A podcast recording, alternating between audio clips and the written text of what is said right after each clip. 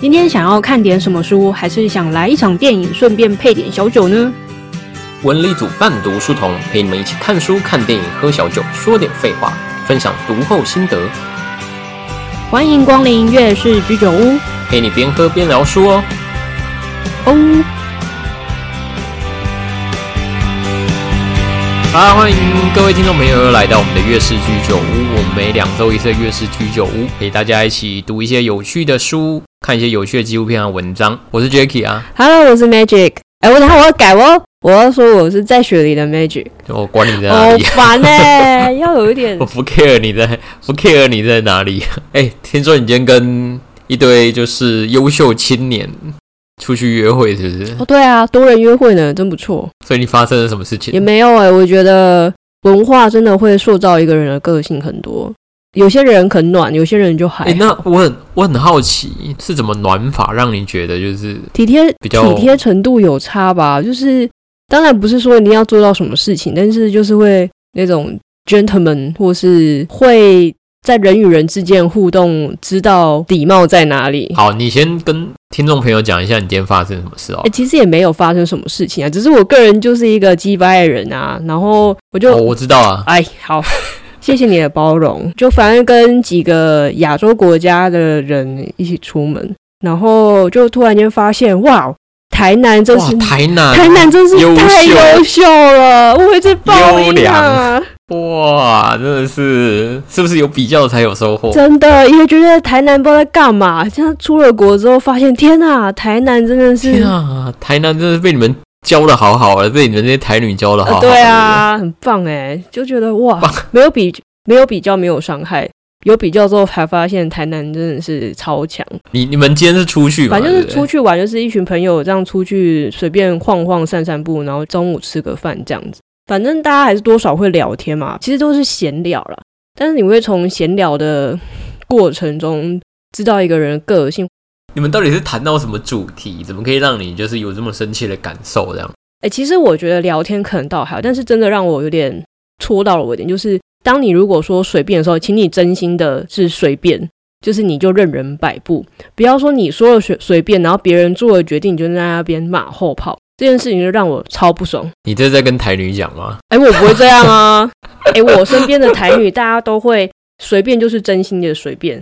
台南如果说随便的时候，也是真心的随便，哦。任你摆布。哦，台女就是鸡巴啊，对啊，对，就是我，我鸡掰啦，台女不鸡掰啦，就我鸡掰而已。哦，过去所遇到的台南其实都很温暖的，骄傲。好，那今天进进入到我们的，你是你是你是确诊还没好就，对不对？就是那个喉咙会很敏感啊，就是吹冷风就想咳嗽。今天一样进入我们的正题，我们今天的节目内容是一个全新的企划。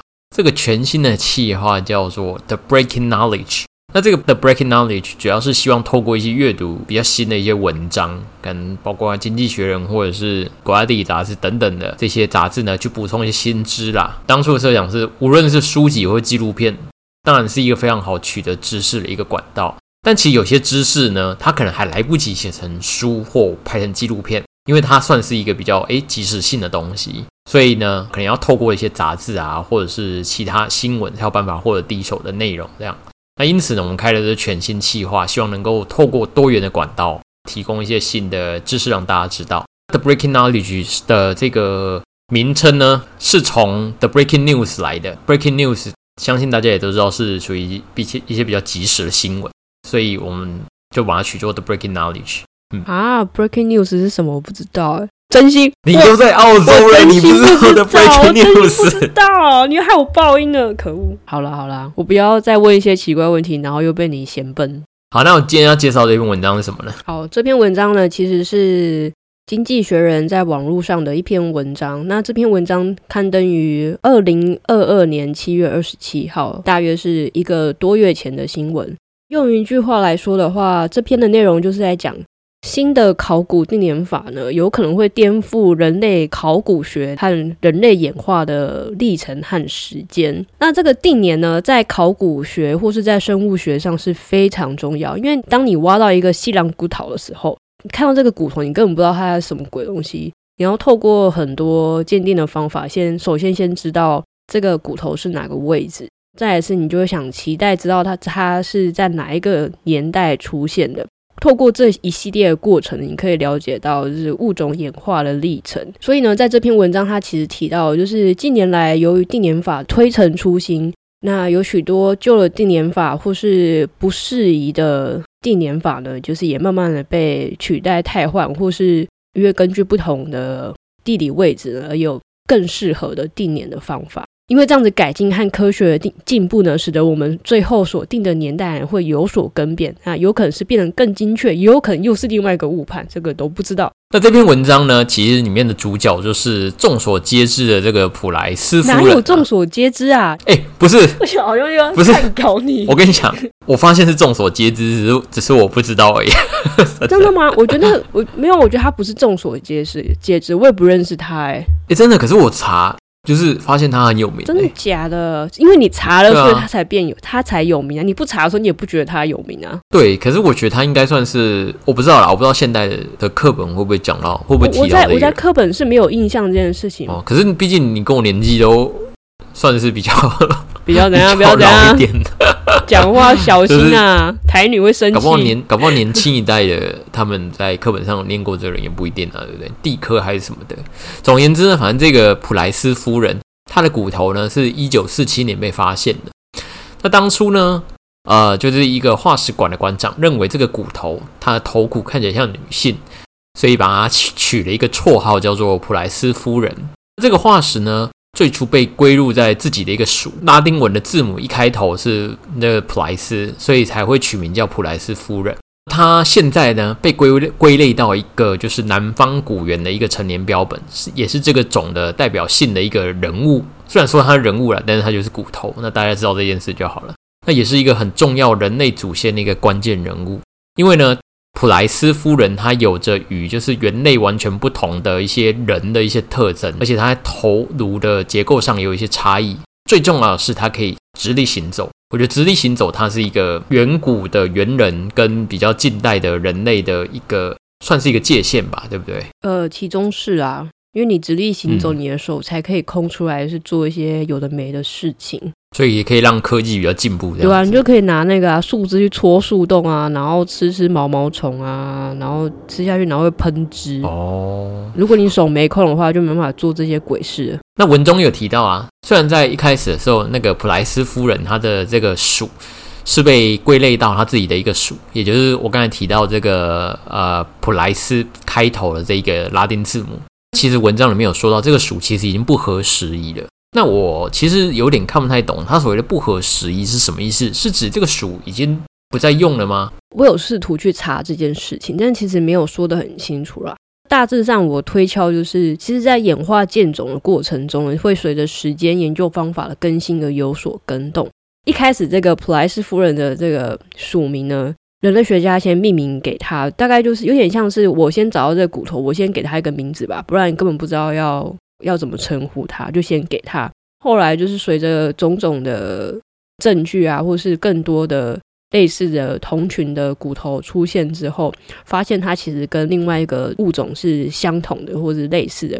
所以他们在重新划分它的呃演化分类地位，或是它的那个，就是它在这个整个演化过程中的位置。那其实这篇文章提到了一个很重要的，也是这篇文章的主旨啦。它有讲到蛮多的定年的方法。那尤其是传统的定年法，跟这篇文章提到的像右土定年法跟右迁定年法，那这个右土跟右迁都是金字旁。那我想了解一下，像透过这种定年方式。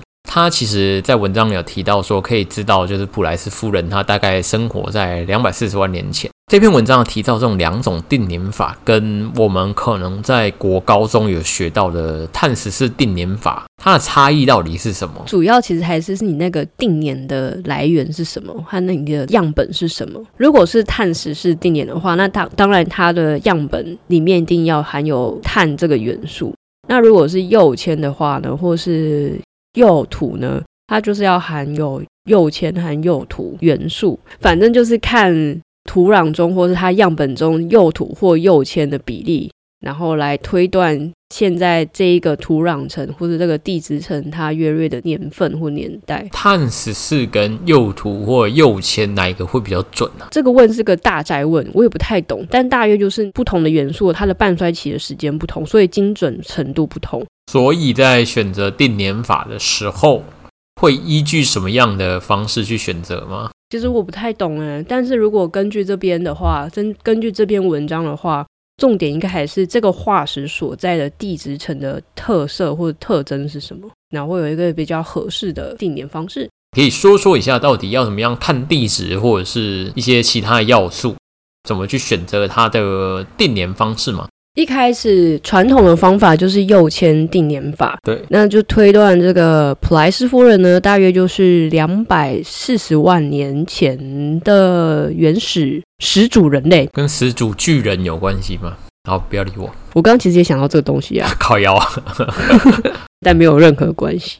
总之呢，在非洲的地质呢，大致上可分成六层，其中又以四到六层已经裸露于地面上了。那另外呢？这六层中呢，其实还蛮特别，在第二、四、五层呢，大约有一千个人类祖先的化石。这么多一千个人呢？对啊，所以会会不会太戏剧性？所以呢，非洲这块大陆呢，这个区域呢，又被称作是人类的摇篮。为什么会这样子称呢？待会我们再介绍一下，就是关于这篇的小趣闻。我们这篇的主角呢，普莱斯夫人呢，是在第四层发现的。其实第几层不重要啊，就是我只是想说一下，就是有六层，然后普莱斯夫人在第四层。借由不同的地质层呢，它所含的火山灰组成是不太同的。那为什么不同？其实就是每一个年代之间是火山喷发的状态啊，都会有所差异。所以就有这样的方式，就是几百年前的这个地质的累积下来。那种沉积物累积，然后就会变成千层蛋糕，听起来好好吃哦。好，那借由这样的方式，就可以推断说，现在这个年代大约是落在哪一个年？也因为这六层的地质层呢，它所组成的火山灰不太同，借由来探讨这个化石周遭的岩石层啊、土壤啊什么东西的，收集那些资料，然后再去推定这个化石存在时间大约落在哪里。最传统的方法就是用右迁定年法来推出年代范围。嗯哼，简单来说就是看右迁的半衰期状态和比例啦。那至于怎么算呢？我觉得这个去网络上查，就我们在这边不讲。所以听起来应该是说，呃，看这个地质它地层，它可能会有可能哪些元素，然后就透过某一种的测定方式。那这种测定方式可能是针对这几种元素比较有办法测量。然后，所以就选这种测定方式，对不对？差不多是这样。所以有很多火山灰的地方，就常常会存有微量元素铀和铅。那这个时候，就是借由这两个元素的半衰期状态来判断。那如果，那如果像，那如果像某个地方，假设它没有什么火山的话，那用什么定年法会？这等一下回来说。我就是要，我就是要让你接着的。哎，我这边还没讲完，你那边 哦，你还没讲，我也没讲完了啊。来先讲，好，这就是这个右迁右迁定年法中这两个微量元素呢，最常出现在锆石中。那这个锆石呢，它最常出现在火成岩中，所以我们才会说，如果要用用右迁定年法的话呢，这个地质层最好是要有火山灰。在我们的有很多食人骨头的东非呢，包括肯亚、坦桑尼亚、伊索比亚，就是火山活动很旺盛的地区。所以在这几个地方呢，用这种定年法是没什么问题的。现在问题出来是普莱斯夫人她的出生地在南非，但南非的火山活动真是少的可怜。所以如果用这个右迁定年法的话，可能会出现很大的误差。那像假设这个地方它没有什么火山活动的话，它会用什么样的定年法去测定？所以像这样子南非这个少火山活动的地方，就会用另外一种右土定年法。这个右土定年法多数是。比较典型是用在推测冰河年代啊。哦，冰河就是跟水有关的东西。这个幼土定年法呢，主要就是利用石灰岩洞穴中的溶石沉积，还有碳酸钙等所形成的钟乳石和石笋石呢。这些含有水分的石灰岩的成分呢，会卡在岩缝中。科学家呢就可以就是收集这些岩缝中的血血呢，推断出就是右土的比例、半衰期啊，然后进而来推演出相对的年代、你或年份。哦，可是这篇文章它好像又有提到一种新的方法。对啊，为什么会要又有新的方法呢？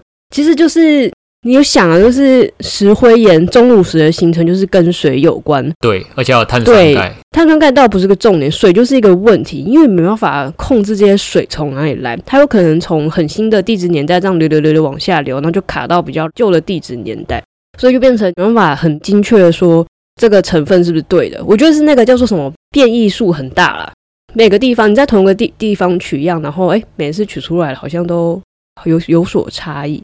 虽然说用那个右土定年法定出来年代是跟右迁定年法定出来年其实是差不多的啊，但科学家就是总是想要找事做。嗯哼，后来所以又有新的方法啦，叫做羽生合数定年法，我听都没听过呢。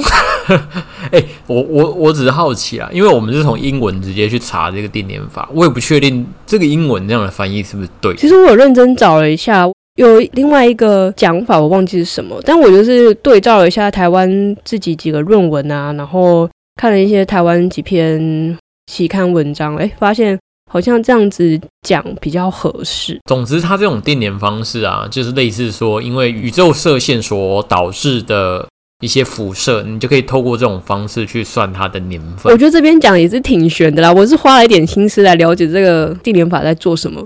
其实我们所在的地球表面充满宇宙射线，但是这个我知道，好，请说，你知道什么？我国中理化课有认真上课，那我们的理化老师是跟我们讲说，就是其实这个宇宙充满了很多宇宙射线。那其实，在早期啊，因为就是地球它的那个大气层还没有完全成型的时候，这种宇宙射线就一天到晚打到地球上，那所以那时候也没什么生物。然后等到大气层啊，就是成型了之后啊，这种宇宙射线就会就是比较少，所以我们人类就可以很安然的生活在地球上，对不对？我？觉得好像不是哎、宇宙射线一直都有哎、干。没有，没有但有是没错啦，对啦，有是没错，只是说现在会因为有大气层的存在，所以就就就会好啦，追追你。哦，这个宇宙射线在过去就是生命的形成是很重要，因为这宇宙射线能量很高，就打到某个东西，然后就哎，生命的起始就出现了。反正这是宇宙射线，它并不是什么镭射，它其实就是一种颗粒。更精确的来说，它就是来自外太空的颗粒。那这个颗粒可以说是质子。质子是什么呢？就是原子中的中子、电子、质子的那个质子。好了，不知道就算了，也没关系啦，自己去网络上找。那那等一下等一下等一下，我有个问题，为什么它是直子的，不会是中子跟电子？这我不知道，你这问这问题太难了，嗯，好吧，神奇。我只是突然想到而已，为什么这么这么多子，为什么一定是知识这样？好吧，我可我可以解释为什么不是电子，但是中指为什么不是中子，而是质子，这个我没办法解释出来，所以算了。电子是因因为可能一定要有正负极，对不对？它就是一个，我也不知道，反正就是它就很容易消失和很容易回来的东西啊。哦，好好，没事。还有呢，这个宇宙射线呢，它的移动速度近乎光速，所以这个宇宙射线所经过的物质都会被激起核反应。但当然，这个核反应是不会爆炸，不然你每天就是生活周遭都在爆爆爆，那你可能哪一天自己也爆炸。那没有啊，只是这个元素可能会比较有点激动和呈现一个不稳定的状态。这些物质激动过后所产生的产物呢，又可以称为核素。所以我们才会说这叫做与生核素定点法。这些带有一些放射性的核素呢，会随着时间衰变。同样的，就是又回到前面讲的，就是定年方式，就是利用这个合数它衰变的时间来推断出这个地址年代是多少。哦，其实就是一个同位素的概念啊，只是它的它所取的样的东西不一样而已。好、好难解释哦。好吧，虽然你讲了很多，但是说实在的，对我来说 已经超出我的既有知识了。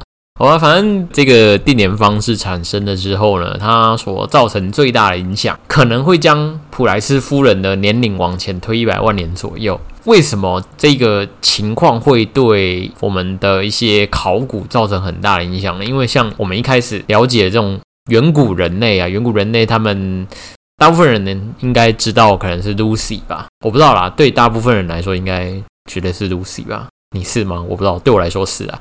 其实普莱西夫人，我也是看了这篇之后才知道有这个有这个古人类存在。哎、其实我比较有印象的是尼安德塔人诶、Lucy 我倒是没有什么印哎、象。可是可是尼安德塔人，对啊，尼安德塔人，他可是他是另外一个另外一个他是算是跟人类，种还是就是人类的隔壁种，跟人还蛮相近的。哦，好吧，反正对我来说啦，就是这种远古人类的祖先呐、就是我们人类的祖先，应该大部分人都听过 Lucy 吧？可能是因为之前的一部电影，对这个 Lucy 这个名词是比较熟悉的。这样，就之前研究来看，其实那时候会说 Lucy 它是人类祖先，是因为当时的定年法来测定之后呢，会认为 Lucy 它是大概在三百多万年前。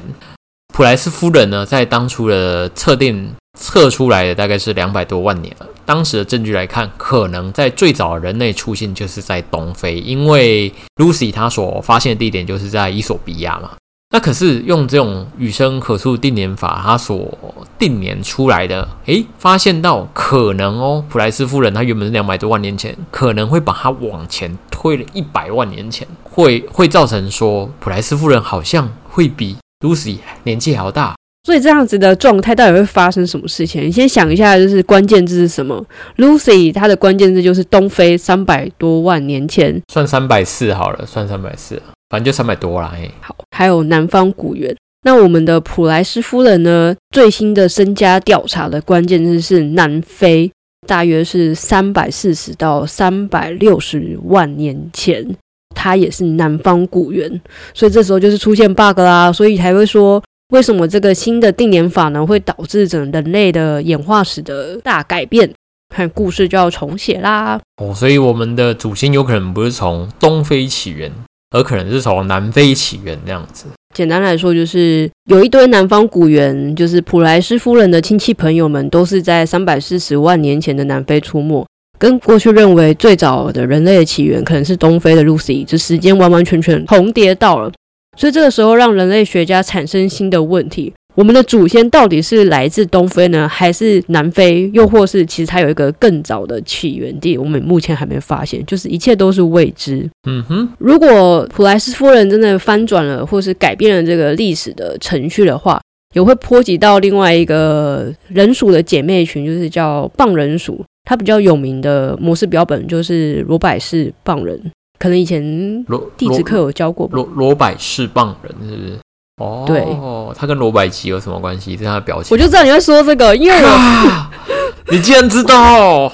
天哪，你我我在我在想说，天哪！如果我讲出这个名字的话，你你也会讲出一些什么干话？好啦，可能会因为普莱斯夫人的定年改变，然后又又再次的让整个演化秩序和序列重新排列组合的可能性。嗯哼，不过我们现在就是这个就是最新的研究了，那至于会怎么发展，可能还需要几年后科学家努力的研究，说不定在四五年之后就有新的结果啦。We will see。嗯哼，对啊，所以其实我们今天所讲的 Lucy 可能啊、呃不一定会比普莱西夫人老。当然啦，这是因为根据最新的研究说，普莱西夫人可能会比 Lucy 老，当然这都是就是会根据不同的研究在就是推陈出新这样，所以我们就等着看说未来诶，搞不好考古学家又有新什么新的发现，搞不好又出现了什么诶，某个人类的化石又更早更早更早，不知道不知道出现在哪个地方这样子。看完这篇文章之后，我们其实有几个小知识想要分享给大家。第一个就是刚刚耶、叶毕业，那我们在前面提到，呃，非洲有一块区域是人类的摇篮，到底为什么会叫人类的摇篮呢？人类摇篮啊，它是 The Cradle of Humankind，它是在一九九九年的时候被登录成世界遗产。那我不知道大家对世界遗产的概念是怎样啦。总而言之，就是联合国。没有概念。总而言之呢，就是很多国家他会认为哎，你不想解释？哎，你好过分哦！我我正在解释啊，我在解释啊，就是很多国家会去提名说，哎，我觉得这个地方它具有可能某种历史文化，或者是自然景观，或者是什么样的价值，就会提报给联合国的应该是教科文组织，然后看有没有办法去登录世界遗产。登录世界遗产好处除了就是它可以作为一个遗产永久保存之外呢，说实在，这个世界遗产对国家的观光是很有帮助的。所以其实很多国家都竞相想要把它自己的一些古遗迹或者是一些自然景观登录成世界遗产。所以，我们这个人类的摇篮呢，就是它位于南非的约翰尼斯堡约五十公里处。这个遗址呢，大约占地四万七千公顷，拥有一望无际的草原。那这个草原底下呢，大约有三十多个石灰岩洞穴，里面藏有的丰富的西凉骨头，可以用来研究人类的演化史。我们其实最知名的这个 Lucy，可能一些不熟考古学、不熟生物的人都知道这个 Lucy 呢，它并不是在这个人类的摇篮里面被发现哦。虽然它是我们都说它是人类的祖先呢，但是它并不是在人类摇篮被发现的，而是在东非的伊索比亚被发现的。也因为透过定年法发现，就是诶 Lucy 比普莱西夫人还要老。所以当时才会说 Lucy 是人类的祖先，但是也因为我们今天的这个文章去揭示出了新的定年法之后，诶，可能会推翻我们之前的结论，然后可能会发现说，诶，普莱西夫人可能会比 Lucy 还要年纪还要大，这样你不觉得 Lucy 听起来就是正妹吗？普莱西夫人听起来就是阿桑？不会啊，我觉得 Lucy 看起来 Lucy 哦，我对 Lucy 没有任何想象，但我对普莱西夫人想象就是那种英国贵妇啊，就拿着伞，叫什么？中古世纪的英国。有气质的阿尚，他就会戴着很漂亮的帽子，撑着伞哦，然后蓬蓬裙。好，普莱西夫人。那到底这些名字是怎么命名的？你不觉得很有趣吗？为什么会叫 Lucy 或者叫普莱斯夫人那样子？这个命名啊，其实我觉得蛮有趣的，蛮有趣。我觉得挺有趣的，而且就是科学家一个，我觉得就是个恶趣味吧。这两个名字听起来好像都像是女性的名字，但事实上这个名字呢，根本跟性别无关，就是一个科学家太过无聊了。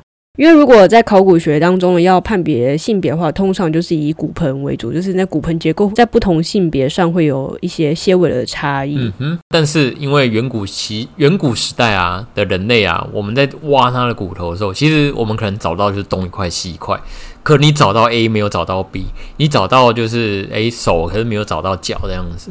所以呢，你要去判断它的性别，用骨盆来说是非常困难的啦。对，在考古学家在挖出来的时候，他们为了要比较方便辨识，所以可能都会用他们既有印象中最先想到的东西，然后帮他取名。例如说，Lucy 的名字怎么来的呢？因为在诶，我不知道大家知不知道那个 Beatles 合唱团。他在 Beatles 合唱团，他有就有一首名曲叫做《Lucy in the Sky with Diamonds》。那因为他们在考古的时候，诶，正在听这首歌，也是蛮写意的，所以他们就用 Lucy 帮 Lucy 的骨头取名字，所以这才形成了我们大家都知道的 Lucy 这样。对啊，Lucy 被取名为 Lucy。对啊，Lucy 被取名 Lucy。那像那那个普莱西夫人，其实她的取名啊，她也是就是比较没有这么的哎戏剧性。她就是用某种属的前面几个字母来帮他取名这样子，但是他当初觉得这骨头是女性，所以才用夫人作为名称。但其实近年来啦，也有一些研究，他觉得说，哎，其实普莱西夫人不是女性，而是男性，所以就有人呢觉得他应该是 Mr. Plus 之类的。当然，也有人针对就是 Lucy 也质疑她的性别，觉得她可能不是女性。那当然，这些都还在就是争论的过程当中，挺有趣的小趣闻啊。那其实呢，就是 Lucy 跟 Mr. Plus，Mi 不是 Mr. 普莱西夫人，有点错乱。他们呢，都是要讲他们两个差异。其实我觉得我们要先回到就是南方古猿呐。那南方古猿听起来就是哎对，就是南边的一些古古早的人类，他其实他们被视为是我们现在智人的祖先。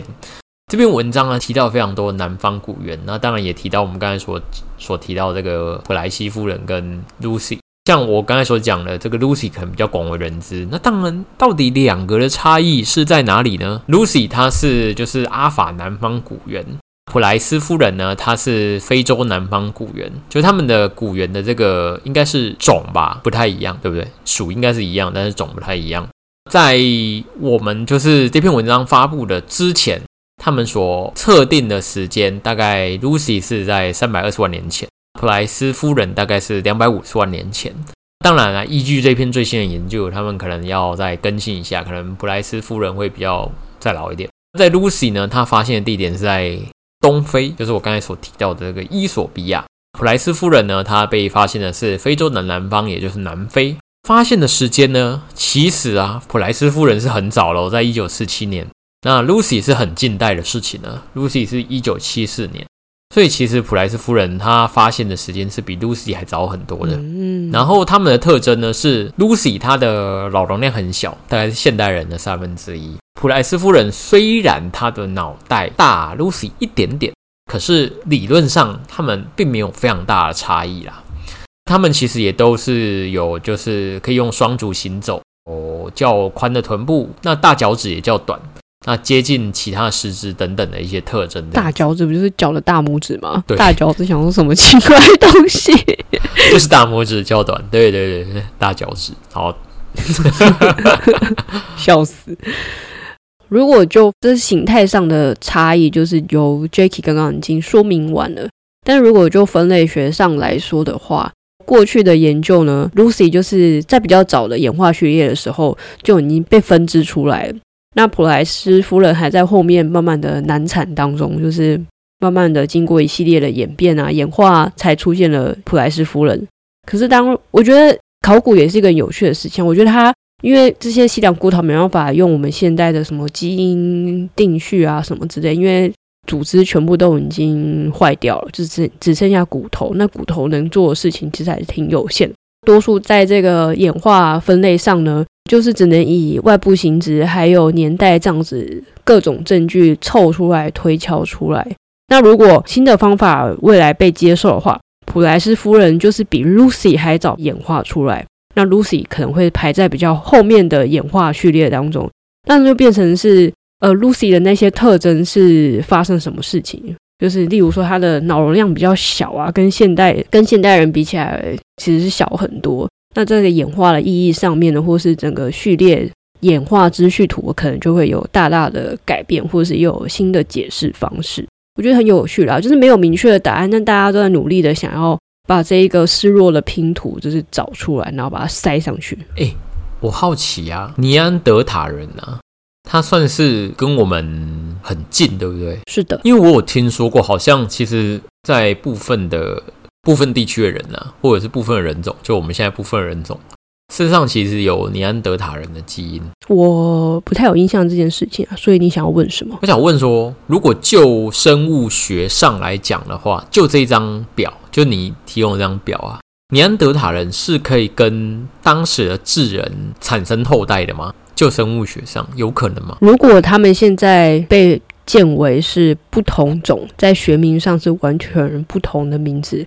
就可以视为他们具有生殖隔离的特征，就是两者交配，也许可以生出小孩，但这个后代呢，可能不具有生殖能力。就跟那这样子，就跟驴跟马是一样的。哦，对对对对对对。不过我觉得，如果就这个演化之曲图来看，我觉得他们应该是彻彻底底的不同种啦。哦，至于我有点忘记他们，我们现在这些现代人呢，跟尼安德塔人的存在时间有没有重叠，我有点忘记了，可能没有，有可能有，真的不太记得。对，因为我对尼安德塔人还没有去，蛮有兴趣，因为这个这个名字其实在很多的科幻小说都有出现，对啊，所以尼安德塔人的议题，或许我们下次也可以来讨论一下。好，Jackie，你要不要说说你看完这篇的心得是什么呢？God，其实这一篇对我来说真的是有过难的，因为说成那些什么定年法，我真的是完全不懂。我我以前国中理化课基本上都在打混，所以这些对我来说我有听过，但是基本上就是全新的东西。而且我以前只听过碳十四定年法，对我相信大家也都听过了，但是我实在是不知道碳十四定年法在干嘛哦。因为我知道碳十二，但是我不知道碳十四是什么，那我也不知道它的定年的理原理是什么。因此，在阅读这篇的时候，我还特别去找了一些看起来很基础的知识来补。而且最好笑的是，里面有很多的像什么专有名词啊、拉拉丁文啊什么的，我完全是外行的状态，我都看不出来说，诶，假设这个学名它有部分是一样的话，那它到底算是属一样还是种一样？那我完全没有概念。而且，即使我把这一篇其实有部分的东西翻译成中文来看，因为这篇我们是看原文啊，但是我翻译成中文之后，诶，我还是看不懂诶。对，这是比较困难的地方啦。但是我觉得看了这篇也也是补充了我很多就是额外的知识，我觉得蛮有趣的，因为就学了不同的定年法，也彻底的了解哇，就是有 Lucy，有那个普莱斯夫人，有一堆有了没有的远古人类。那看完这篇，我最大的感想是。我有一天一定要去那个人类摇篮，因为世界遗产。哎，我对世界遗世界遗产超有兴趣的。我希望有一天可以去，可以去世界遗产来看一下，就是那个人类的摇篮。对我一定要去现场。这是什么跟风仔吗？不是，就是 没有。我就很喜欢世界遗产，但是我不喜欢自然景观的遗产。我对自然景观的遗产没有兴趣。哦。对我对那个就是那个人文历史的世界遗产比较兴趣，所以我基本上我走到其他国家，如果去其他国家的话，都会去看一些古建筑或者是一些断垣残壁之类的。那对啊，去去了解这个地方我现在脑。我现在脑中一直出现《世纪帝国》，你盖好那个遗迹还是什么？哦你说那个遗迹盖完，它就有一个。世界奇观，对对对对对对，我脑中一直出现那个盖好那一瞬间的配乐。真可是可是世界奇观它看起来没有很断垣残壁，它就是很世界奇观。哦，好啦，诶，可是我我真的有查，我也有稍微查一下 Lucy 的发掘地点到底有没有被登录成世界遗产，这个我我是没有查到。对啊，因为我觉得照理来说，理论上也要登录一下吧。可能 Lucy 的那个位置的西凉古陶不够多吧可是，我觉得，不像普莱斯夫人。可是我觉得它毕竟是有一段很长的时间都觉得它是人类的祖先呢，对不对？没有登录，可是两件事情没有，就是是两件事啊。我觉得这个是可能跟地质景观有关系吧，因为 Lucy 在的地方是南，诶、，Lucy 在东非，东非那边很多火山，所以它那边能够留下来的化石可能是挺有限的。可是相较于南非，它火山活动比较没那么频繁，所以多数都是以沉积物，或是那边的岩层是沉积岩啊，所以可以把化石好好的保存下来。那数量多就有那个优势啊。哦，好吧，对啊，划保护区、划划遗产都会造成居民的抗议，居民就会抗议啊，我生活要怎么办？所以不能一直划保护区吧是，没错啦。不能一直划这种啊就是特殊景观不过全。世界保护区是一直在增加的，这个这个倒是没有错的。是啊，我我我我我真的必须要道个歉，就是口拙，一直无法好好把事情解释清楚。们可以原谅你，因为你刚从就是可怕病毒中 recover 这样。好啦好啦，谢谢你的体谅，哎，谢谢大家的体谅。